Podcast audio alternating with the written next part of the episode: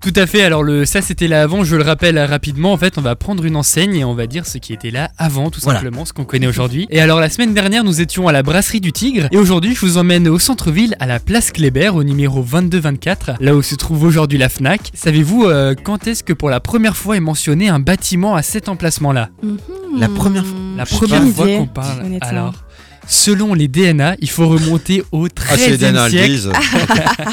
1253, avec euh, pour la première fois une auberge au nom de Stedelhof, qui est donc à, à côté de la place Kléber. Il y avait une auberge. Une auberge. Ok. j'étais 1253. J'aurais mieux fait de garder l'auberge. Ouais. Et ben justement, au fil des années, elle, elle grandit, elle prend de l'ampleur jusqu'à euh, justement s'étaler sur le numéro 22 et le numéro 24. Et là, maintenant, on va faire un, un petit bond dans le temps parce que entre temps, en fait, ça reste une auberge, voilà. Et on va aller directement au 18e siècle.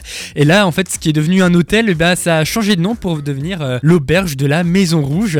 Alors c'est pour ça Ah. qu'aujourd'hui, il y a un petit euh, Oui, bien sûr. au-dessus de la Fnac ouais, ouais. marqué euh, Maison Rouge, oui. tout simplement. Et il faut savoir que pendant près de 600 ans, donc c'était un lieu incontournable de la vie strasbourgeoise et ça a accueilli de nombreuses personnalités. Et donc en 1860 maintenant, d'importants travaux vont être menés sur la façade pour euh, l'uniformiser et ça donne à la fin du chantier euh, vraiment un très bel édifice. Et en 1898, eh bien c'est le drame alors que l'auberge est devenue un hôtel euh, très réputé dans la région du Grand Est. D'accord. Eh bien il y a un incendie qui détruit une Oh. partie du bâtiment et donc il y a de nouveau des travaux qui vont Donc être, l'auberge euh, Maison Rouge crame. C'est ça, c'est ça. Et donc il y a de nouveau des travaux qui vont être menés jusqu'en 1900. Albert Brion et Eugène Haug, et ils ont euh, tous les deux collaboré sur de nombreux euh, bâtiments, notamment à Strasbourg. Donc euh, ce- les deux noms précédents, en fait, ce sont deux architectes, pardon, Oui. qui ont euh, travaillé donc sur le renouvellement de la façade suite à l'incendie. Et euh, ensemble, eh bien, ils vont travailler notamment sur l'avenue des Vosges, mais aussi rue du Vieux Marché au Vin. Là, on était pour la première rubrique du ça, c'était l'avant.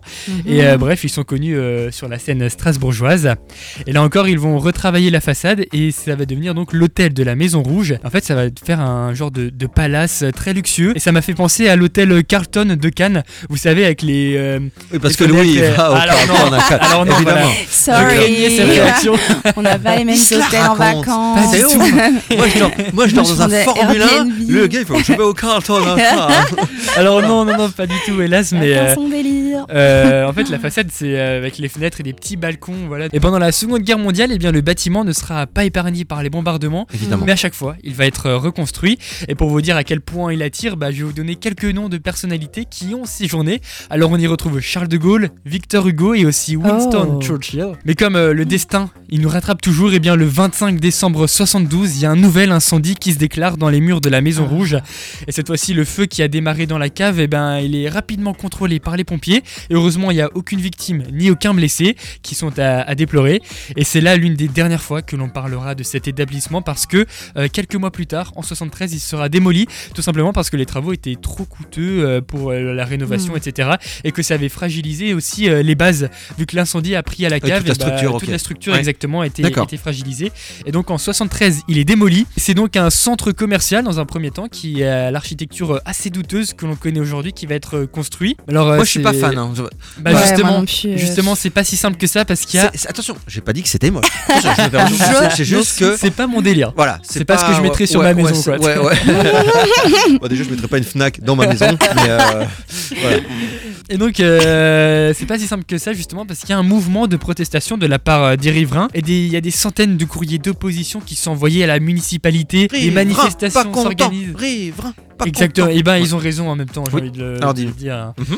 Et donc euh, jusqu'à même la création d'une association de sauvegarde du bâtiment de, de la Maison Rouge. Et finalement, bah, les travaux vont s'achever au bout de enfin 5 ans. Et donc on, on arrive en 78 et c'est l'œuvre de l'architecte euh, Ehrenschmidt. Donc on va on va pas remettre son travail en cause. Le pauvre, il a travaillé 5 ans, mais bon, il aurait peut-être euh, pu Mondialement faire un peu hein. mieux. Je vais vous laisser deviner avec cette architecture ce qu'il a voulu rappeler.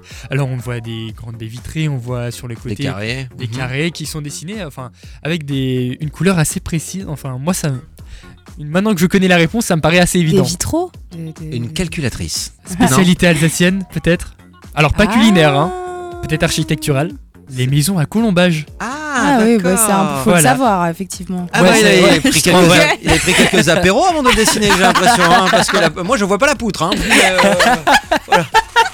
Enfin, je- voilà. Et donc voilà en fait euh, cette forme là est, est censée représenter justement euh, les est censée rappeler plutôt euh, les maisons à colombage alsaciennes les maisons traditionnelles. Et plus récemment il y a eu donc des travaux de rénovation notamment euh, au rez-de-chaussée. Voilà, ça c'était là avant. Qu'est-ce qu'il y avait donc avant la Fnac?